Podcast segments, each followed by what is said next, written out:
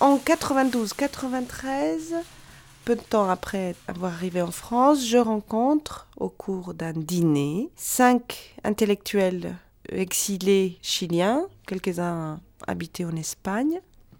Euh, ces, personnes qui sont beaucoup plus âgées que moi me proposent de faire partie d'un réseau euh, dont je n'ai jamais su le nom. Je ne suis pas sûre que ça porte un nom d'ailleurs. hein. On appelait ça l'organisation. Donc, on me demande de faire partie de cette organisation.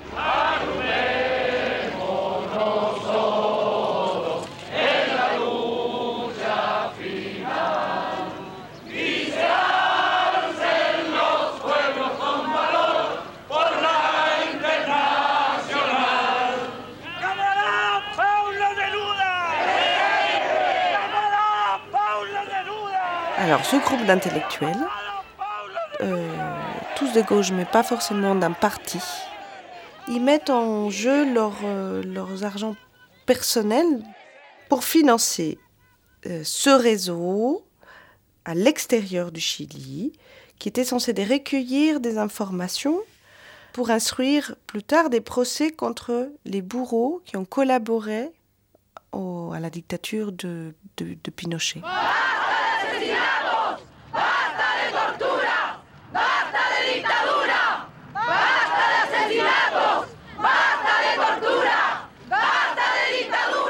J'arrive en France à 19 ans. Cependant, je ne suis pas exiliée et je n'ai pas des victimes dans ma famille. euh, Je n'ai pas disparu. En fait, j'ai toutes les conditions que l'organisation demande pour en faire partie. C'est de ne pas être touchée directement. Je m'engage donc, mais personne de mon, de mon entourage est au courant, personne de ma famille, ni au Chili, ni mes amis en France.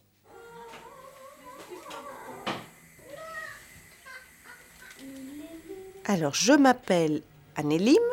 On m'appelle Annelim. Je suis chilienne. Je suis née en 1972 à Santiago du Chili.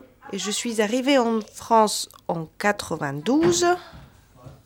Euh, à cause de mon métier, je suis danseuse.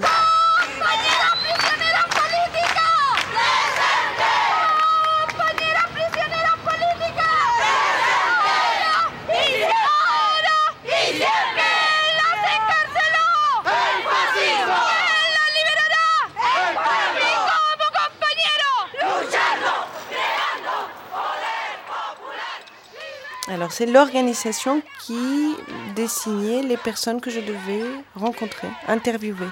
Des fois, ça pouvait être euh, des amis qui avaient été avec la personne qu'on cherchait, le disparu en question. Ça pouvait être des membres de sa famille, ça pouvait être des exilés, des gens qui avaient été emprisonnés avec eux.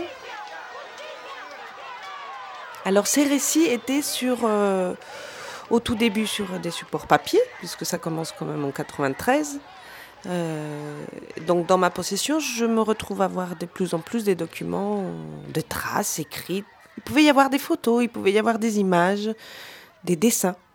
Euh, J'ai eu le cas des gens qui dessinaient la prison, la prison où ils étaient pour essayer de se souvenir si la salle de torture était à droite ou à gauche, bref, qu'ils descendaient un escalier. Donc on dessinait tout ça.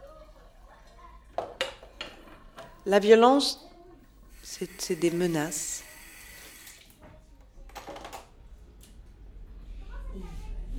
C'est une femme. Aujourd'hui, elle doit avoir euh, presque 60 ans. Euh, Elle est, en, elle est en 73. Elle est incarcérée. Son mari et elle, ils ont emprisonné de façon individuelle. Euh, bref, ils s'est cherché déjà. Donc cette femme, le plus dur était que dans sa tête, elle voulait savoir où, est-ce qu'il avait été emprisonné, son mari? Est-ce qu'il est emprisonné d'une part? Et où est-ce qu'il est emprisonné? Bref, il est en train de vivre des choses semblables à elle, forcément, puisque les deux étaient activistes. Et de plus, quand elle se fait torturer, ces personnes-là lui demandent de lui dire où est-ce qu'il est son mari, qu'est-ce qu'il fait, ses copains, bref, de dévoiler des détails. Et elle tient, dans les séances de torture, le silence le plus grand.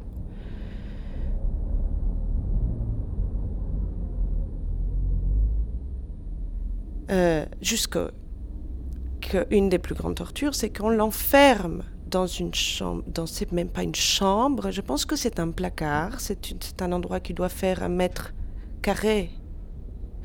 Donc elle dit qu'elle ne peut pas s'allonger, elle peut s'asseoir sur un corps qui est mort à l'intérieur de cet endroit-là.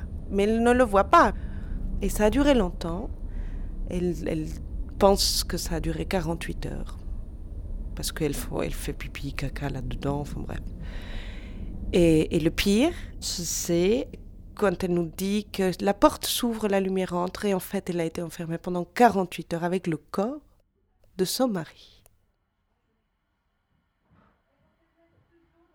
La violence est une violence... euh, Moi, toute seule, mon travail, c'est l'interview. Ensuite, euh, on se retrouve avec cinq autres membres de la cellule qui font le même travail que moi pour, euh, pour confronter. On, liste les choses qui se répètent le plus, euh, etc. Et les noms aussi qui reviennent de façon récurrente. Et donc, je trouve dans plusieurs listes d'ailleurs un nom qui me saute aux yeux, le nom d'une personne que je connais, que je crois connaître, euh, mais je ne suis pas sûre, je ne veux pas savoir, je ne veux pas l'accepter. hein. Et d'ailleurs, je ne le signale pas du tout, parce que je voulais en être sûre. Il y a très peu de gens qui s'appellent comme ça au Chili. Je fais le lien en mettant plusieurs listes ensemble. Et voilà, euh, c'est un moment qui n'est pas facile, c'est vrai. Enfin, qui va changer complètement. euh, ça m'engage. Cette fois-ci, c'est des façons directes. Donc, je retrouve dans ce listing euh, le nom de mon beau-père.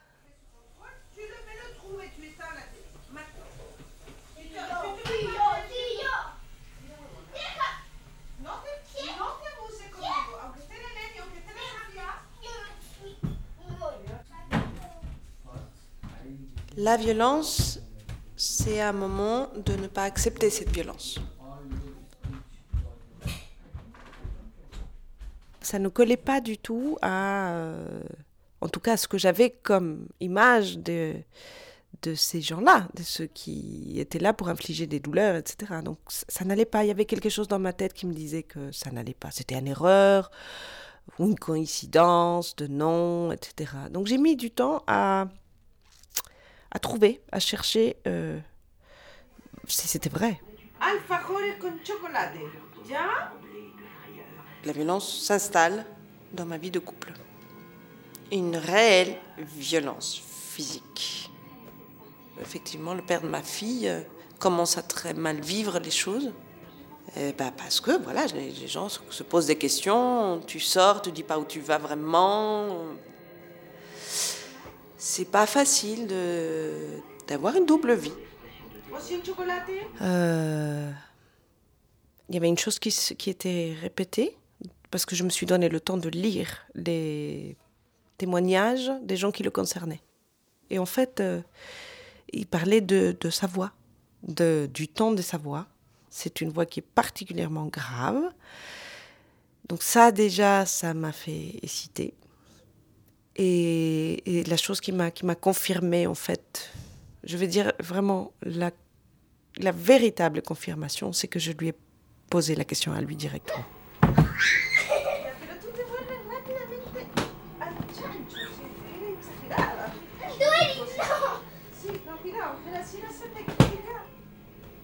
La violence et de ne pas avoir imaginé que c'était possible. Dans un voyage au Chili, je me retrouve à table avec ma mère, mon demi-frère, du coup, hein, c'est leur fils, mon beau-père.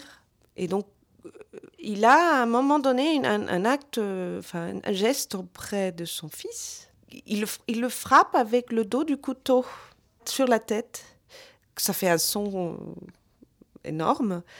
Et, et- et ce geste a déclenché chez moi une, une, une fureur, enfin une, une violence telle. C'est comme si ce, ce son avait déclenché tout ce que j'avais entendu de cette personne et que moi-même, je me suis dit, je suis à table avec lui, je ne peux pas faire faux. Et donc j'ai dit, écoute, tu te lèves, on va faire un tour en voiture, toi et moi. Donc on a quitté la table là et on est parti en voiture tous les deux. Et c'est là qu'on a eu une... Voilà, que je lui dit, écoute, j'ai... je crois savoir tout ce que tu as fait et j'ai besoin de te le dire, que tu sois... Enfin voilà, que tu sois au courant. Mais il faut savoir qu'à ce moment-là, je suis déjà en train de, ne plus appartenir à l'organisation, puisque mon boulot devait être fait en, en discrétion, alors que je, tu comprends, je lui informe euh, de tout ce qu'on était en train de faire, sans dire rien du tout, mais comment je suis au courant. Celui-là, ça va avec ça. Et moi, oh. ah bah là. La violence, c'est à cette année-là précis, je me retrouve à vivre une pièce chorégraphique qui, dont le sujet était d'une femme maltraitée, effectivement tout ce que je vivais en vrai, que personne ne savait. Et ben, je me retrouvais à le faire aussi sur un plateau, en tant que danseuse, sur un spectacle. Donc dans cette promenade, on n'était que tous les deux enfermés dans cet espace. Et en fait, il a nié aucun de ses faits. C'est intéressant parce que c'est pas un rapport de force qui s'installe entre nous, c'est un véritable dialogue autour de cette violence.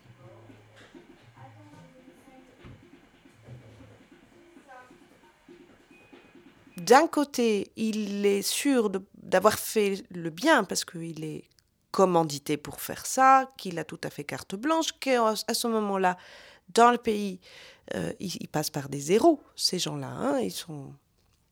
Et d'un autre côté, en tant qu'être humain, aujourd'hui avec le recul, il sait que peut-être il a été très loin, peut-être, hein, parce que jusqu'où il a peut-être été trop fort, ça c'est très délicat. Ça, il n'arrivait pas à me dire, même à moi, en parlant du contenu des, des, séances de torture, enfin de, de, l'acte d'infliger la douleur.